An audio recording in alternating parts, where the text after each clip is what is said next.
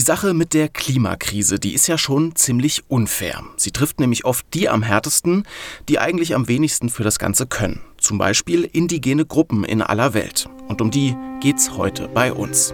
Spektrum der Wissenschaft, der Podcast von Detektor FM.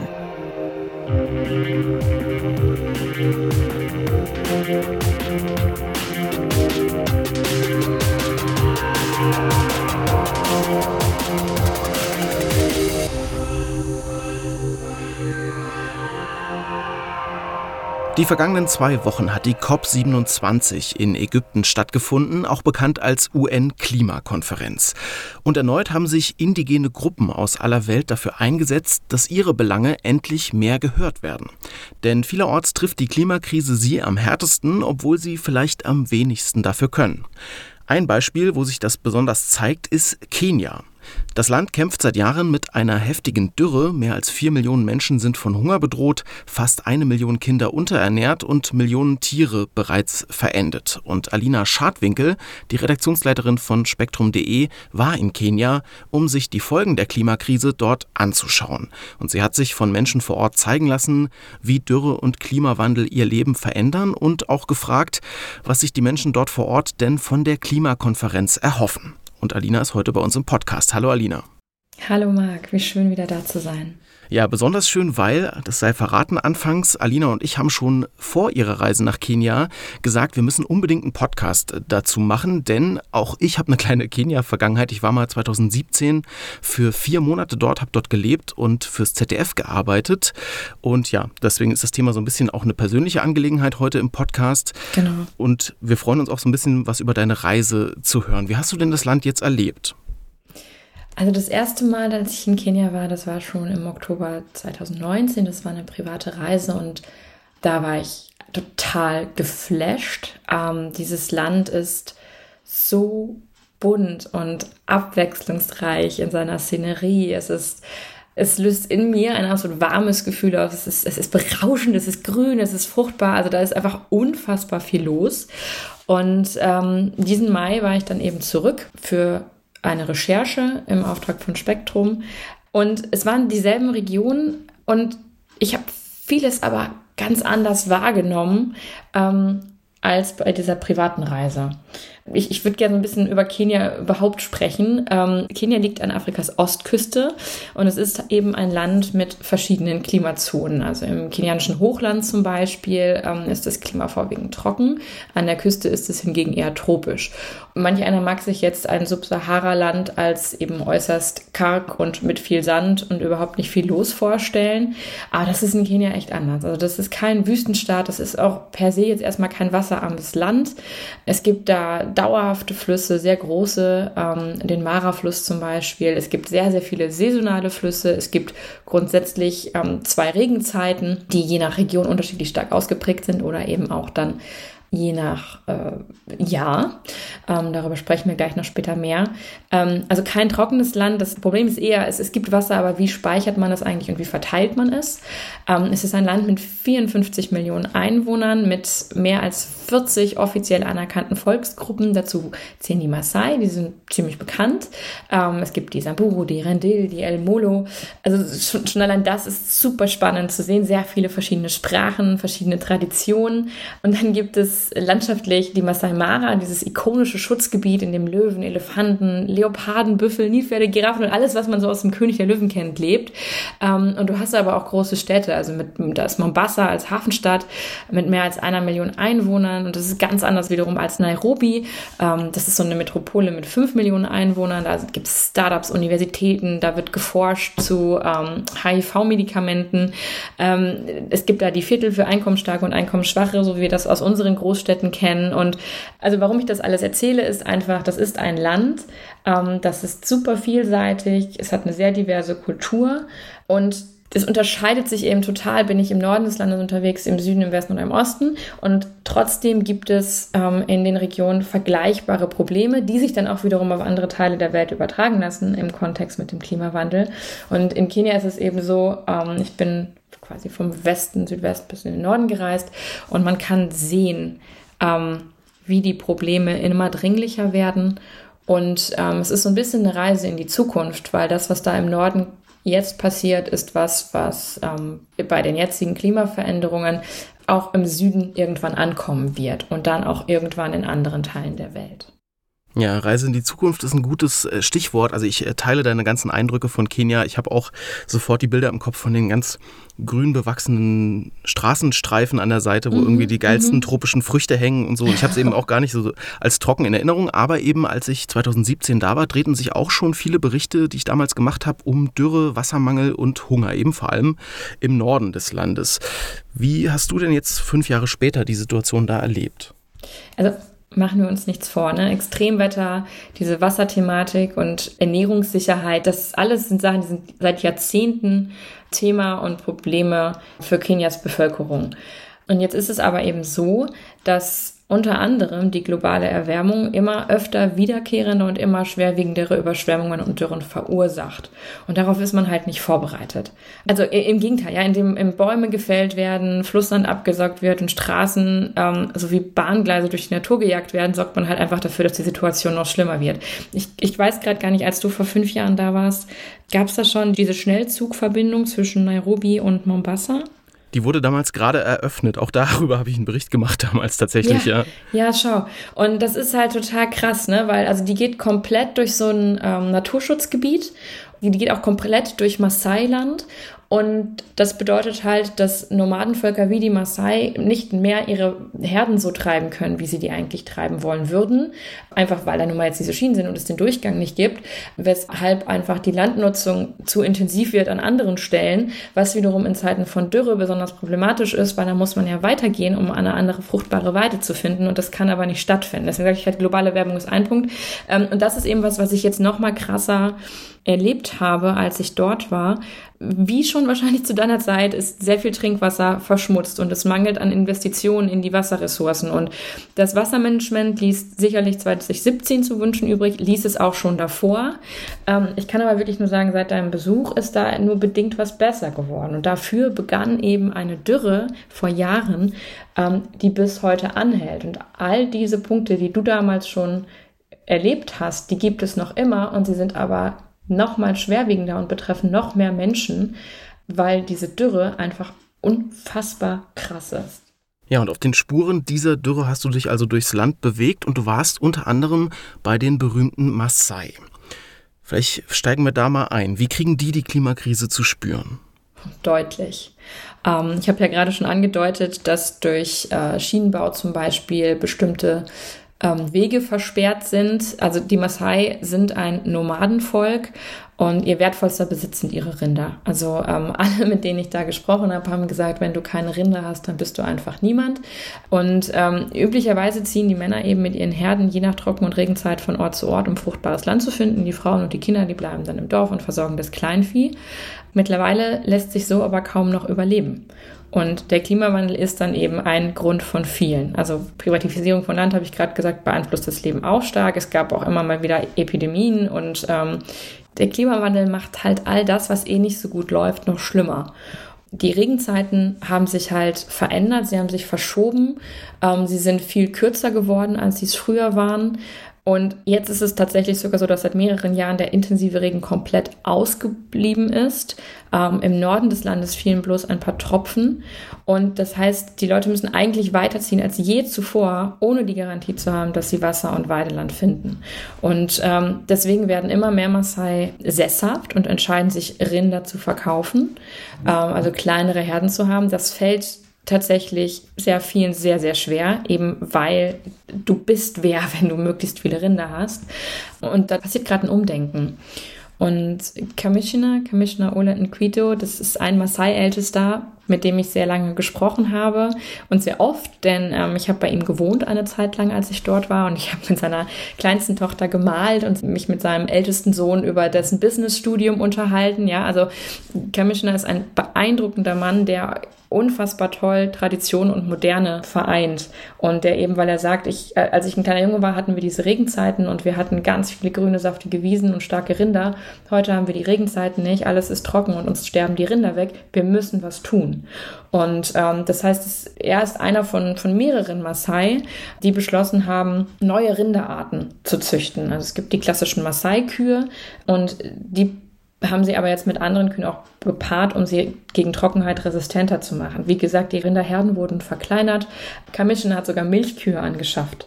Ähm, er hat ein Haus gebaut, er hat eine Schule gebaut, ähm, weil er überzeugt ist, dass die Maasai Bildung brauchen, studieren sollen, Jobs brauchen, Teil der Gesellschaft sind, um politisches Mitspracherecht zu haben. Und gleichzeitig ist er aber auch überzeugt, dass all das, was man da lernt, von dem draußen in der Welt man zurücktragen soll in die Community um ganz, ganz wichtige Traditionen erhalten zu können, damit die Sprache erhalten bleibt, damit man gewisse Dinge wie ähm, das bestimmte Knüpfen von Ketten weiterhin beherrscht, dass man eben doch noch Rinder halten kann. Ja, um noch Maasai sein zu können in einer Welt, die sich so stark verändert hat, dass es sehr, sehr schwer fällt, als Volksgruppe zu überleben. Ja, und ein anderer beeindruckender Maasai, den du getroffen hast, ein Maasai-Oberhaupt, ist äh, James Letato Keshe. Und der sorgt sich, so ein bisschen wie du es gerade schon beschrieben hast, eben vor allem um die nächste Generation der Maasai. Wir hören da mal rein. In fact, that's uh, what we are thinking because we see everything decreasing. The drought is still persisting. Uh, so the next generation will suffer a lot. So we must change. Also er sagt, er macht sich darüber Gedanken, dass eben alles immer weniger wird und man irgendwie eine Alternative für die Kinder finden muss, weil diese Dürre eben vermutlich äh, bleiben wird und nächste Generationen dann eben arg leiden. Und seine Conclusio ist sozusagen, wir müssen uns unbedingt verändern. Und da ist natürlich die Frage, wie kann Veränderung aussehen? Vielleicht sprechen wir da mal drüber, Alina. Wie kommt es denn eigentlich zu diesen Effekten des Klimawandels in Kenia? Da lassen sich ja sicherlich Muster erkennen, auch deshalb sprechen wir hier über das Land, die in vielen anderen Regionen der Welt auch zum Tragen kommen. Ja, also erstmal, du hast gerade selber gesagt, James, auch ein beeindruckender Maasai. Also auch das ein, ein Mann, der irgendwie in sich ruht, ähm, bei all dem Chaos, was, was um ihn tobt, der eine volle Verantwortung hat eben für diesen, ähm, für diesen Clan ich weiß, es ist ein umstrittenes Wort, aber sie sprechen halt vom, vom Clan und sagt, ich weiß nicht, wie ich meine Leute ernähren soll, wie ich deren Lebensunterhalt sichern soll. Und ich spreche mit den Politikern und ähm, versuche für sie einzustehen, aber es gibt irgendwie von nichts mehr genug. Wir brauchen Wasser, aber ähm, es sollen Brunnen gebaut werden, aber hier gibt's nur Salzwasser. Ich versuche Bäume zu pflanzen, aber ich kann sie nicht bewässern und ich, ich, ich komme nicht voran. Ja, also er sagt auch ganz klar, wir müssen uns als Volk verändern und an das anpassen, was um uns herum passiert. Das können wir aber auch nur bis zu einem gewissen Grad. Wir sind mitverantwortlich dafür, dass ähm, der Klimawandel nicht noch schneller voranschreitet und ähm, sich hier noch mehr um uns herum verändert. Aber ähm, mir fehlen die Ressourcen, um was zu tun. Und das erzählte er mir auf seiner Farm und um uns rum liefen Hühner und sein kleiner, einer seiner beiden jüngsten Söhne setzte sich dann auf so einem umgekehrten Eimer neben uns. Wir haben das ja auch äh, teilweise im Video aufgezeichnet und dieser Junge guckte immer mehr rein und es war so, ähm, es war so surreal und gleichzeitig hätte man nicht woanders sein wollen, als genau über dieses Thema mit diesem Mann zu sprechen, der einen wirklich von Herzen willkommen geheißen hat und sehr ehrlich und sehr offen und sehr realistisch in diese Welt blickt. So. Und der auch verstanden hat, und das ist deine Frage, wie kommt es denn eigentlich zu diesem Klimawandel in Kenia? Auch, auch Kesha hat ganz klar gesagt, wir müssen hier schon unterscheiden. Ja, es gibt halt diesen globalen Klimawandel. Natürlich hat der Auswirkungen auf das, was äh, in Kenia passiert, aber auch Kenia als Land an sich hat ja sein eigenes Klima und ähm, das verändert sich auch und das verändert sich, also es gibt regionale Veränderungen und die sind sehr klar auf das Verhalten der Bevölkerung oder der Politiker, also eben Entscheidungen vor Ort zurückzuführen. Und in Kenia wurden jahrzehntelang Wälder abgeholzt, um landwirtschaftliche Flächen zu schaffen. Das passiert auch heute noch. Dieses geschlagene Holz wird weiterhin illegal als Brennholz geschlagen oder um Holzkohle herzustellen. Und da hat es einen Waldkomplex besonders getroffen, die Mauwälder. Man sagt auch gerne der Mau, aber es sind eben verschiedene Wälder. Und zwischen 1984 und 2020 ist dieses riesige Waldgebiet um ein Viertel geschrumpft. Das geht aus Studien hervor. Das kann man auch sehr gut an Satellitenbildern sehen. Und dabei sind diese Wälder unfassbar wichtig. Das ist eine der entscheidenden Wassersäulen Kenias. Es ist also eine Quelle, ja, also es ist eine Quelle für Regen und dort entspringen sehr viele wichtige Flüsse. Und dieses Regenprinzip, es ist Ich erkläre das mal kurz. Also aus dem Mau steigt halt kühle Luft auf. Die trifft dann auf die warme Luft vom Viktoriasee. Und ähm, das Ergebnis dieser Kollision ist halt Regen. So. Wenn jetzt aber weniger Wald da ist, dann bedeutet das, dass weniger kühle Luft aufsteigt und somit auch weniger Regen fällt. Und das ist in Zeiten von Dürre, die ja eben durch den globalen Klimawandel ähm, häufiger wird und dann auch intensiver, eine zusätzliche Gefahr. Und jetzt ist anderer Punkt aber auch, dieses, nicht nur die Abholzung äh, ist problematisch, sondern ja dann auch das Verbrennen von Holz. Das wird sehr häufig noch genutzt zum Heizen und zum Kochen, ist aber jagt halt extrem viele Treibhausgase in die Luft. Und dann, Stichwort Flüsse, ist es halt so, dass sehr viele Flüsse, dadurch, dass weniger regnet, weniger Wasser tragen und dann auch noch, auch um Geld zu verdienen, die Leute Sand abtragen aus Flussbetten, der dann eben verkauft wird, um ähm, Baumaterial herzustellen. Das macht aber diese Flussbetten äußerst instabil, ähm, was dazu führt, dass Wasser schneller versickert ähm, und wiederum weniger verdunstet. Also ich sagte ja gerade schon, es ist sehr viel, was da getan wird, aber es sind eben sehr viele Entscheidungen, die Menschen treffen, die dieser Natur massiv schaden und die langfristige Folgen haben. Und so zeigt dieses Beispiel Kenia eben, ich habe es schon angedeutet, auch gut die Ungerechtigkeit der Klimakrise im Allgemeinen. Erklär mal. Ja, aber noch, noch so ein großes Thema. Ähm, ja, also Klimaveränderungen treffen Menschen weltweit unterschiedlich stark. Also was sich sagen lässt, ist, dass wer am wenigsten Emissionen verursacht, oft am stärksten betroffen ist. Oder anders formuliert, ähm, wer wenig Einkommen hat oder in strukturschwachen Regionen lebt, ist oft am stärksten betroffen. Also ich liefere dir mal ein paar Zahlen. Wir sind hier ein Wissenschaftspodcast. Kenia zum Beispiel trägt bisher weniger als ein Prozent, ein Prozent zu den weltweiten Kohlendioxidemissionen bei. Afrika als gesamter Kontinent zwei bis drei, man liest jetzt auch ab und an vier Prozent. So. Dieser Kontinent aber leidet bisher am meisten unter den Folgen des Klimawandels. Einfach mal Stichwort Temperatur. Die ist ähm, mit 0,3 Grad Celsius pro Jahrzehnt von 91 bis 2021 deutlich schneller gestiegen als im Rest der Welt. Das geht unter anderem aus einem Bericht der WMO hervor von 2021. So, und mit dieser steigenden Temperatur wird Extremwetter dann eben auch wahrscheinlicher.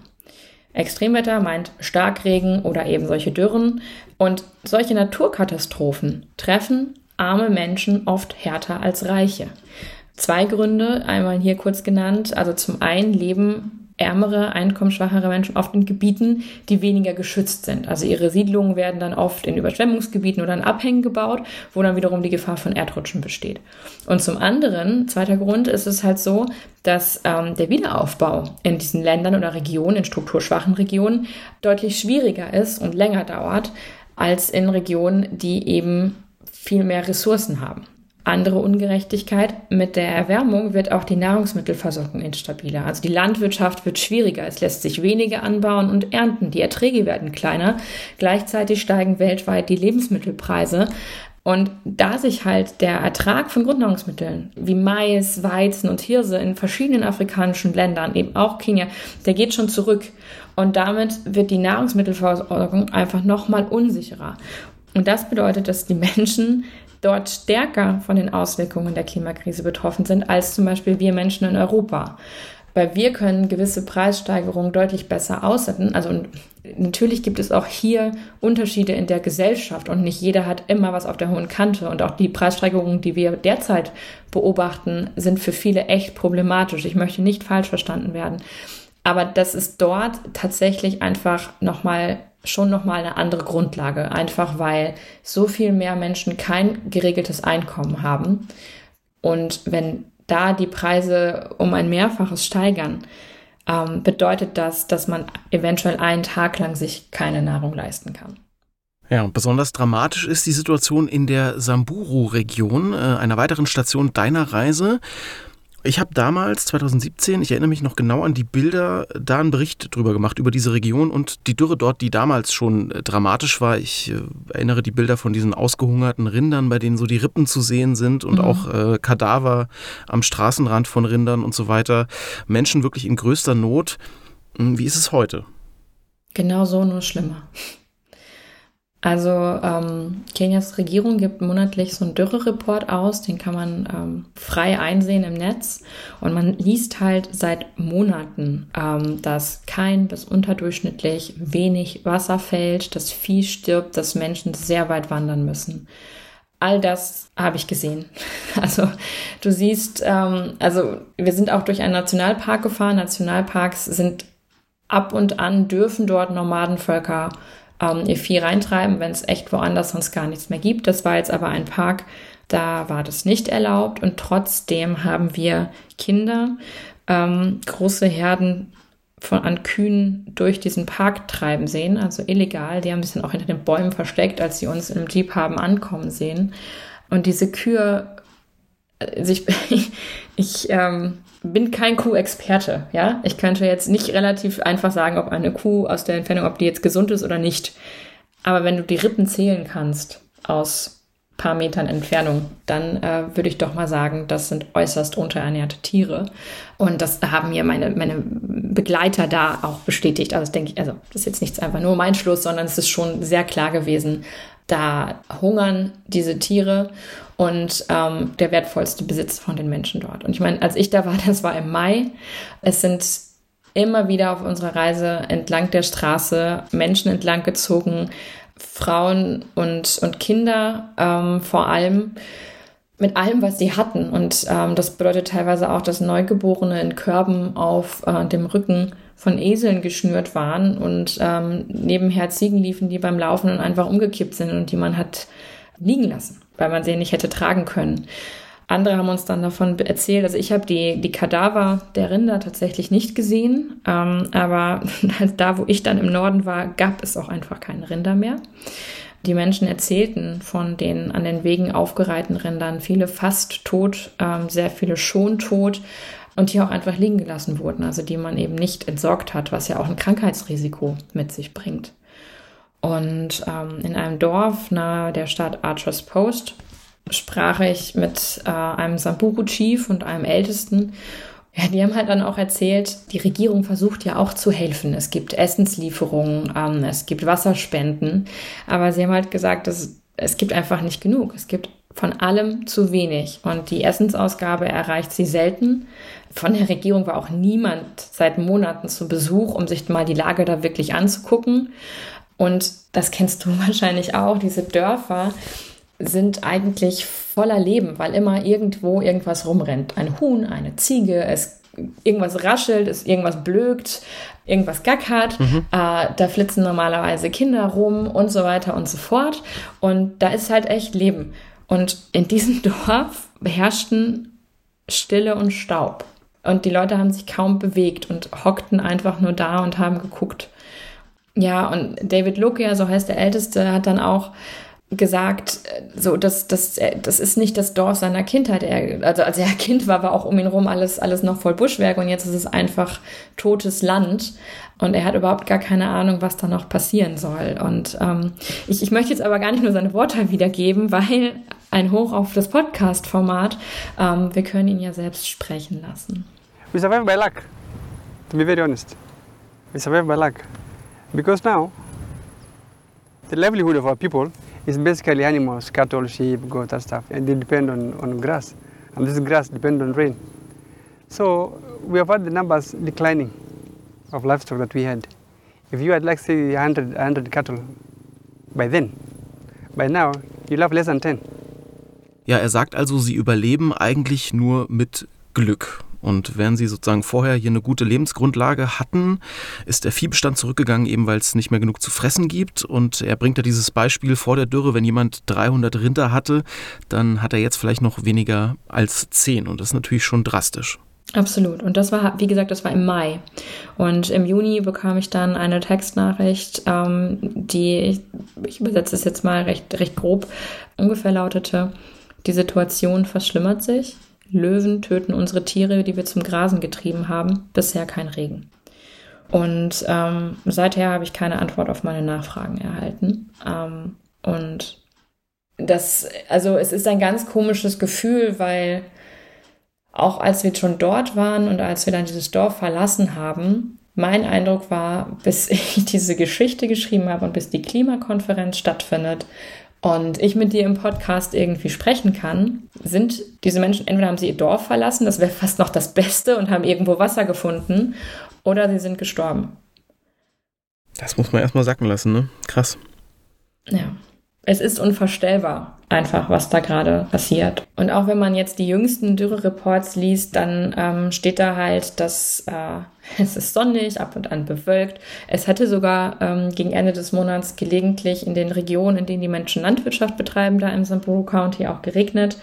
Aber das, das Fazit ist einfach, äh, zur Vegetation, also zu allem, was da wächst und sprießt. Äh, die Qualität ist nicht gut, die Quantität ist auch nicht ausreichend. Dadurch, dass es mal ab und an ein bisschen geregnet hat, irgendwo ein paar Tropfen gefallen sind, wurden so Oberflächenwasserquellen leicht aufgefüllt. Super viele blieben aber auch einfach trocken. Ähm, das heißt, in den Wasserlöchern ist nichts mehr. Die Lebensmittelpreise steigen weiterhin rasant. Das liegt auch an dem Krieg in der Ukraine und immer mehr Kindern dort vor Ort droht demnach Mangel und Unterernährung.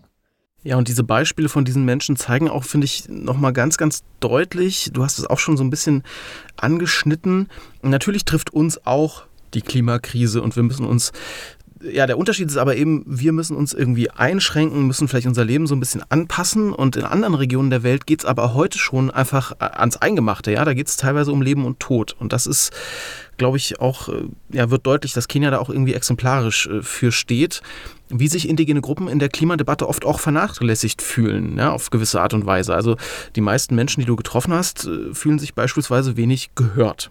Und das ist ja ein Problem, was sich auf viele andere Regionen auch übertragen lässt. Absolut.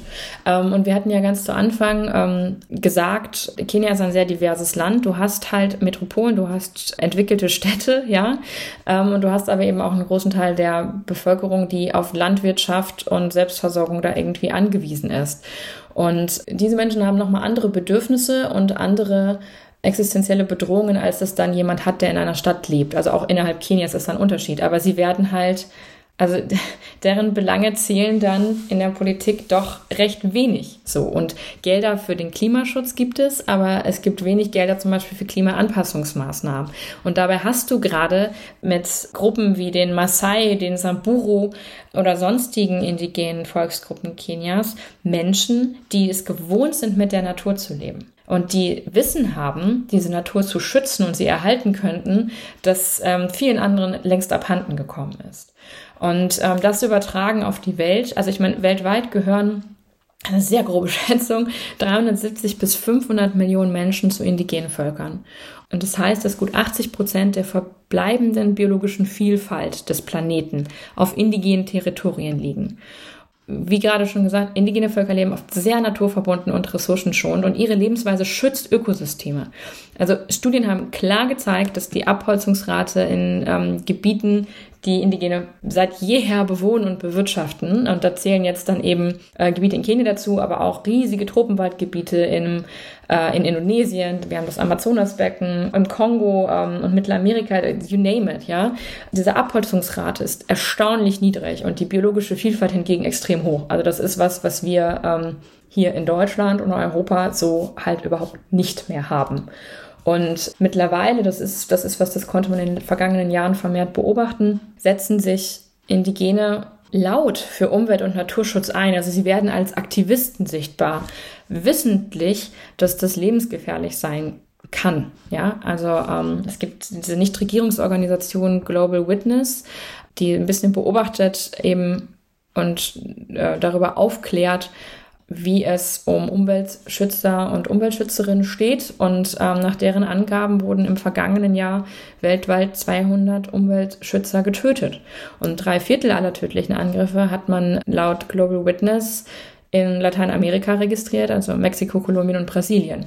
Und wer jetzt so ein bisschen vielleicht auch das äh, Thema Wahlen in Brasilien verfolgt hat und sich ähm, mit Bolsonaro und seiner Politik beschäftigt hat, wird mitbekommen haben, dass ähm, indigene Volksgruppen von ihm nicht sonderlich geschätzt worden sind. Obwohl sie so wichtig für den Erhalt dieses Regenwaldes sind, der nicht nur für die biologische Vielfalt wichtig ist, sondern eben auch für das Weltklima und für die Bevölkerung vor Ort. Jetzt ist es nicht so, dass nie jemand äh, mit Indigenen spricht oder sie versucht einzubeziehen. Man kann sich die Protokolle oder die Veranstaltungen angucken aus den ähm, vorherigen Klimakonferenzen. Aber das ist eine Wahrnehmung, die einige JournalistInnen mit mir teilen, dass auf dem UN-Klimagipfel vergangenes Jahr, COP26 in Glasgow, die indigene Völker erstmals, also zumindest bei so einer gewaltigen Umweltkonferenz, ja, äh, mit im Zentrum. Also es wurde ganz offiziell anerkannt, dass einige von ihnen Wächter der Tropenwälder sind und dass man sie zu achten hat und sie zu schützen hat als Menschen und unterstützen muss. So. Und es haben eben vergangenes Jahr 141 Regierungen, darunter Deutschland auch, USA, interessanterweise Brasilien, eine Erklärung unterzeichnet, in der man sich verpflichtet hat, die Landrechte indigener Völker und lokaler Gemeinschaften zu respektieren und anzuerkennen. Aber es war eben schon die 26. dieser Konferenzen. Und dass das jetzt erst so konkret gemacht worden ist, ist echt spät, ja. Also da hat man sehr lange was versäumt. Und allerdings. ja, ich habe in Kenia viele getroffen, ähm, die auch noch nie von dieser Klimakonferenz gehört haben. Äh, also es waren auch einige, die hatten, haben das schon von gehört und dann abgewunken. Wieder andere haben gesagt, das ist ja total toll und stark und wie wichtig und wie gut ist das jetzt auch wieder hier in Afrika stattfindet und man jetzt mitbekommt, was hier passiert. Und die, die das Ganze noch nicht kannten und denen ich das Konzept erklärt habe, die waren davon echt irritiert. Also wie kann das denn sein, dass ähm, ja diese Regierungschefs, die ja auch nie in unser Dorf kommen oder die überhaupt nicht wissen, was hier auf dem Land passiert, weil sie so vollkommen anders leben als wir, ähm, dass die entscheiden, was für uns gut ist. Wieso fragt mich eigentlich keiner? Ich wurde auch mehrfach gefragt, ähm, ob ich äh, denen ein Ticket besorgen kann, damit sie da hingehen können. Und ähm, weil man müsste, ja, sie, sie, möchten, sie möchten darüber sprechen, sie hätten Lösungen und sie haben Lösungen. Ja, das ist jetzt nicht wie der Leser, der mir die Weltformel schickt. Ne? Also es ist wirklich, es, es sind kluge, gebildete Menschen, die gerade spüren, was der Klimawandel mit, mit ihnen macht und was das für ihre Zukunft bedeutet. Ähm, und die sehr gute Ansätze haben, die, die ihrer Lebensrealität auch einfach entsprechen. Und Worte von David Lukia, diesem Samburu-Ältesten, von dem ich eben schon sprach und den wir eben schon hörten, ähm, habe ich da echt nochmal besonders im Ohr. My strongest wish is for them to come to come to the ground. Seeing is believing, and also feeling it is the way you will solve it. So, uh, my wish is for the people involved, for the UN, these agencies, the people who are to help, instead of sitting abroad, instead of sitting in the embassies, in the, in the, in the foreign embassies, yeah, they have to come to the ground and see. Now you have come here. This old man, the people, if you talk to them, they will tell you maybe they have not had a meal today. Yeah? Then that way you will feel it. By coming to the ground here, they will feel the heat, the heat that you are feeling now. Then they will know Ja, er würde sich also wünschen, dass die Menschen, die dann eben auch über Klimapolitik entscheiden, auch wirklich mal an die Orte kommen, wo der Klimawandel am stärksten zuschlägt. Da ist ja durchaus auch was dran und es zeigt auch so ein bisschen, dass vielerorts ja auch Wut entsteht bei den Menschen. Ja? Also viele erleben Konsequenzen von einer Klimakatastrophe, die ganz woanders möglicherweise verursacht wird. Und die Folgen können ja jetzt nicht nur irgendwie humanitär sein, sondern, das sehen wir ja auch schon in Ansätzen, auch Kriege und politische Konflikte können dadurch eben befeuert werden. Wo zeigt sich das denn zum Beispiel schon? Ja, so Beispiel Kenia mal wieder. Also in dieser Stadt Archers Post im Samburu County im Norden des Landes, da gibt es äh, immer häufiger bewaffnete Überfälle. Und ähm, eine Ernährungswissenschaftlerin, mit der ich sprach, sie zieht da halt von, also in dieser Gegend von Dorf zu Dorf. Sie wohnt in Archers Post und berät äh, Frauen, äh, Schwangere und, und junge Mütter, äh, wie sie ihre Kinder ernähren können gerade in Zeiten äh, von, äh, von Mangel, ähm, worauf bei der Hygiene zu achten ist und so weiter und so fort. Also sie ist echt da viel unterwegs und hat auch lange Strecken ähm, zu bewältigen. Und sie sagt halt, sie geht im Dunkeln auf keinen Fall mehr raus. Das ist jetzt zu gefährlich. Und sagt aber auch, ja, ich höre halt Schüsse nachts, aber man gewöhnt sich dran. Und das ist halt einfach gerade da die Realität. Und ähm, ein County weiter nördlich, äh, Marsabit County, das ähm, liegt zu, an der Grenze zu Äthiopien und das ist eine, das schon auch schwierige Zone, sie gilt als politisch eher instabil. Da wurde eine Ausgangssperre verhängt, weil die Regierung gesagt hat, ähm, wir wollen nicht, dass die Leute im Dunkeln abends unterwegs sind. Wir müssen irgendwie mit den begrenzten Mitteln und Truppen, die wir hier zur Verfügung haben und Polizisten, äh, die Recht und Ordnung wahren. Und das geht nicht, wenn Leute abends, nachts durch die Gegend ziehen, um ähm, eben gegenseitig Vieh zu stehlen oder aber Vieh auf illegales Land zu treiben, entdeckt zu werden und dann von dem Farmlandbesitzer verjagt zu werden oder auch erschossen zu werden. Also das sind Situationen, die sich auch an andere Orte weltweit übertragen lassen. Also es gibt mehrere Studien, die darauf hindeuten, dass der Klimawandel Konflikte wie Bürgerkriege oder Völkermord wahrscheinlicher macht.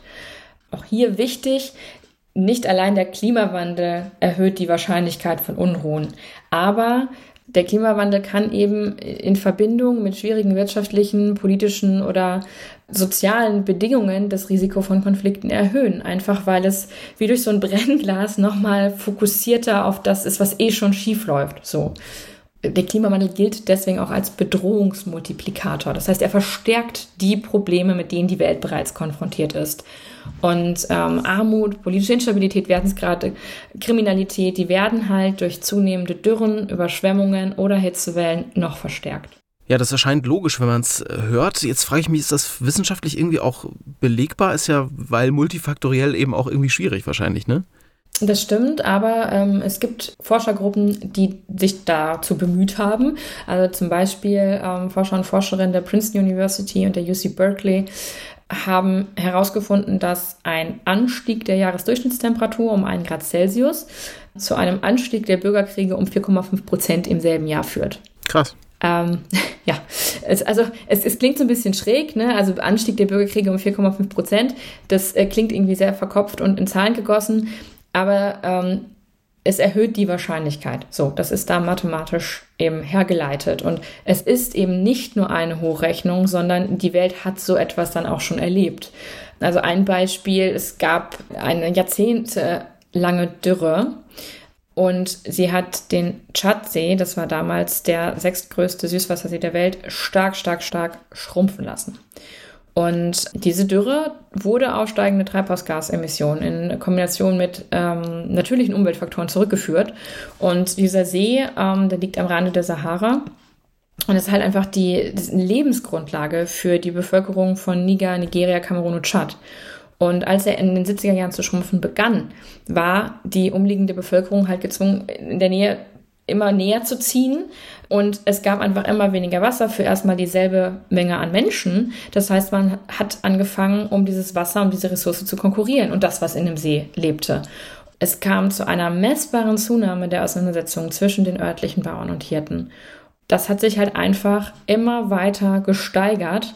Und das ist eine klare Herleitung von, es gibt den Klimawandel, er hat, der hat eine bestimmte Folge, in diesem Fall das Schrumpfen des Sees.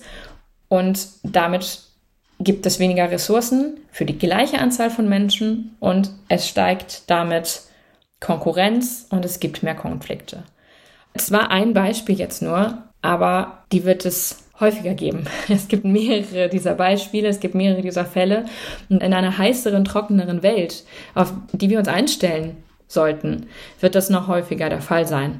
Also anders ausgedrückt, das Risiko steigt, dass sich mehr Menschen umbringen, um überleben zu können.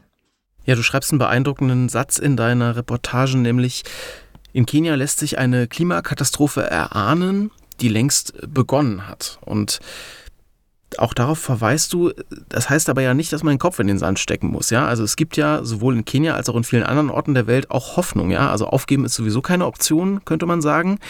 Weil eben der Klimawandel menschengemacht ist, so schlussfolgerst du, lässt er sich auch bekämpfen. Aber wie denn? Was wäre denn zum Beispiel denkbar? Das ist die große Frage. Ne? Also glücklicherweise beschäftigen sich damit ja sehr viele, sehr kluge Menschen weltweit. Und auch das ist beruhigend, wie ich finde. Klimaschutz ist mittlerweile Konsens und Klimaanpassung ebenfalls. Klar werden hier und da mal Stimmen laut, die ähm, bezweifeln, an was, wie drastisch die Auswirkungen in welchem Zeitraum werden. Und es gibt verschiedene Szenarien, was bis zum Jahr 2100 mit der Welt passiert. Aber grundsätzlich, der wissenschaftliche Konsens ist auf jeden Fall da und der politische, das leite ich schon aus den vergangenen Klimakonferenzen ab, ist es auch. Und es gibt halt, auch das ist deutlich geworden, sehr viele Punkte, an denen die Welt gemeinschaftlich ansetzen kann. Also naheliegendste Sache weiterhin. Und mir ist vollkommen klar bei allem, was ich jetzt sage, das ist total bekannt und die Umsetzung ist dann kompliziert. Ähm, aber es gilt allem voran, die Emissionen an Treibhausgasen schnell und drastisch zu senken. Wir müssen weitere Lösungen finden für konkurrierende Landnutzung. Also hier kollidiert oft Land- und Forstwirtschaft mit Siedlung und Verkehr, Bergbau, Industrie und Naturschutz. Das geht so nicht auf. Ja, ähm, da muss, muss sich was tun. Und dafür gibt es auch schon diverse Konzepte und Überlegungen. Wir müssen die Abholzung stoppen, wir müssen Aufforstung fördern.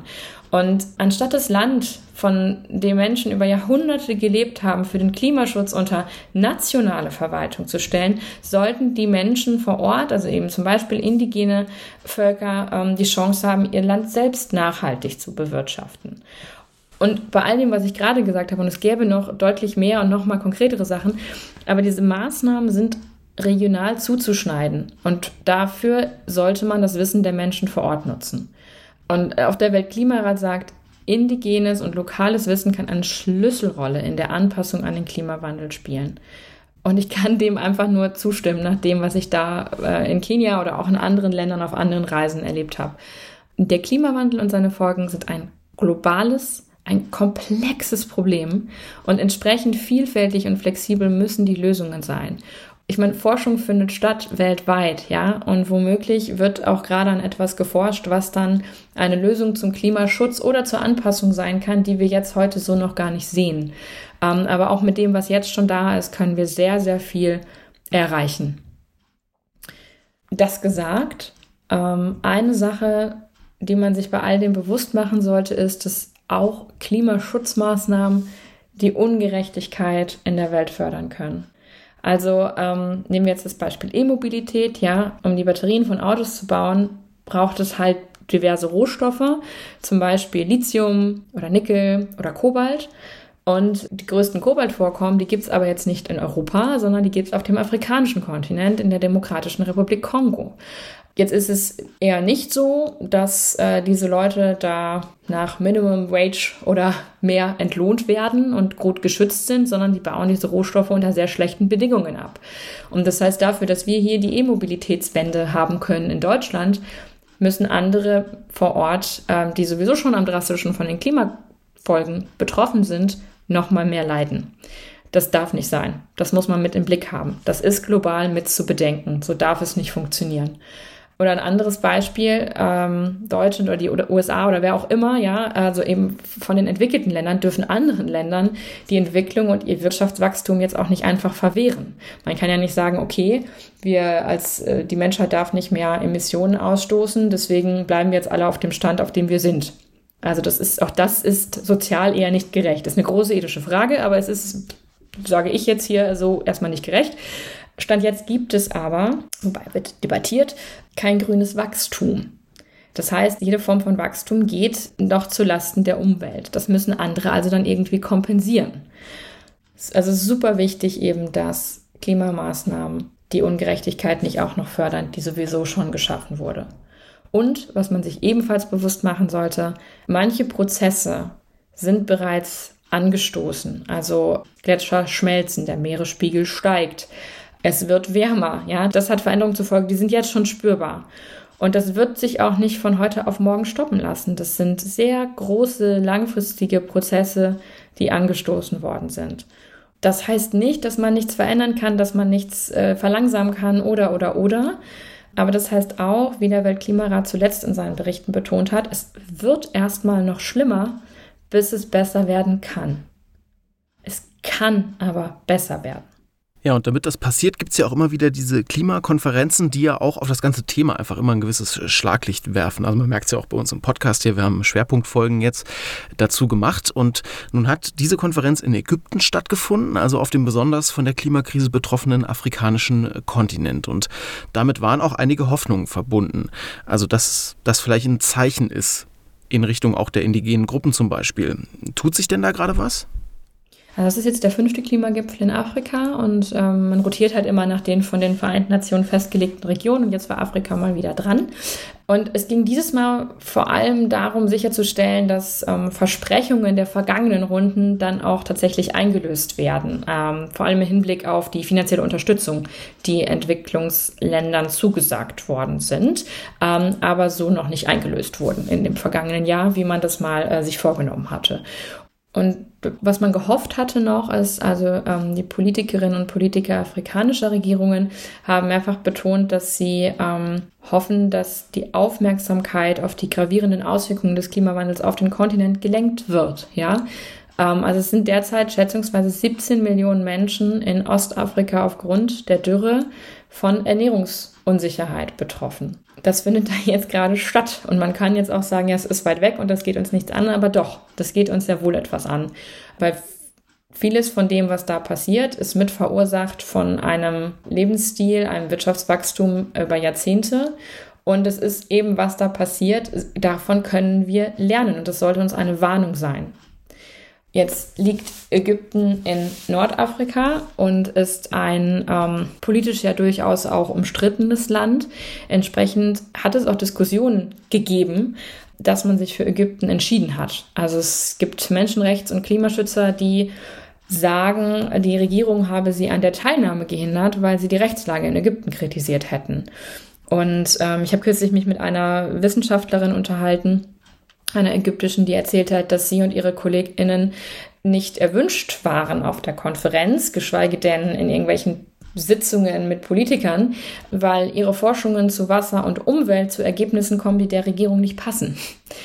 Und es stimmt, es ist schwierig, in so einer Umgebung dann eine Konferenz stattfinden zu lassen. Gleichzeitig ist halt nun mal die ganze Welt vor Ort und es blicken so viele Menschen wie selten in diese Region. Also dieses Argument mit, jetzt sieht man, wie viele Menschen in Ostafrika ähm, und in Afrika gerade hungern und wie vielen das Wasser gerade ausgeht, kann man genauso gut sagen, jetzt all diese Menschen, die jetzt zugucken, die Journalistinnen und Journalisten aus aller Welt, die darüber berichten, bekommen mit, dass eben Forscherinnen und Forscher in bestimmten Teilen der Welt weiterhin nicht frei forschen dürfen. Und ich wage jetzt mal zu behaupten, da würdest du mir zustimmen, Marc, also um den Klimawandel zu verlangsamen und um sich an die Folgen anzupassen, braucht die Welt freie Forscherinnen und Forscher. Und ja, da sind Ergebnisse, die unbequeme Folgen haben werden. Aber diese Erkenntnisse oder Vorhersagen zu verschweigen, das ist ja überhaupt keine Option. Also wir erleben die Wahrheit schließlich. Und die Wahrheit ist, der Planet erwärmt sich und es gibt häufiger Extremwetter. Und das komplette Ausmaß dieser Klimakrise ist noch nicht bekannt. Aber ich glaube auch nicht, das ist was, worauf man warten sollte, was, dass es sich zeigt, sondern man sollte eben jetzt aktiv werden und was verändern. Und es wäre dabei sehr smart, die indigenen Bevölkerung mit einzubeziehen, ähm, ihnen zuzuhören, mit ihnen zusammenzuarbeiten, um den Planeten zu schützen. Denn die wissen, ich habe es, glaube ich, schon fünfmal gesagt, aber ich kann es nicht oft genug betonen. Sie haben so einen Schatz an Wissen über die Natur und über die Ökosysteme, in denen sie leben. Eine Beziehung zur Natur, die viele andere auf der Welt längst verloren haben. Der Klimawandel trifft indigene Gruppen in aller Welt besonders hart und in ihren Lebensräumen sind eben die fatalen Konsequenzen dieser Krise jetzt schon zu erkennen. Die Multimedia-Reportage von Alina, die das anhand von Bildern und Videos aus Kenia ganz eindrücklich dokumentiert, die findet ihr auf spektrum.de. Kämpfen um die letzten Tropfen heißt sie. Unbedingte Leseempfehlung an der Stelle und Alina, ich sag dir vielen, vielen Dank, dass du uns mitgenommen hast auf deine Reise nach Kenia. Herzlichen Dank, dass ich die Geschichte mit dir und mit euch teilen durfte. Fahrt nach Kenia, Leute. Es ist ein wunderschönes Land mit ähm, so vielen, so wunderbaren Menschen, einer beeindruckenden Tierwelt. Und es ist eine Bereicherung für das Leben, für das eigene, einmal dort gewesen zu sein. Das war Teil 3 unseres kleinen Klimaschwerpunkts hier im Podcast anlässlich der Weltklimakonferenz. Die anderen Folgen, falls ihr die noch nicht gehört habt, findet ihr bei uns im Podcast-Feed.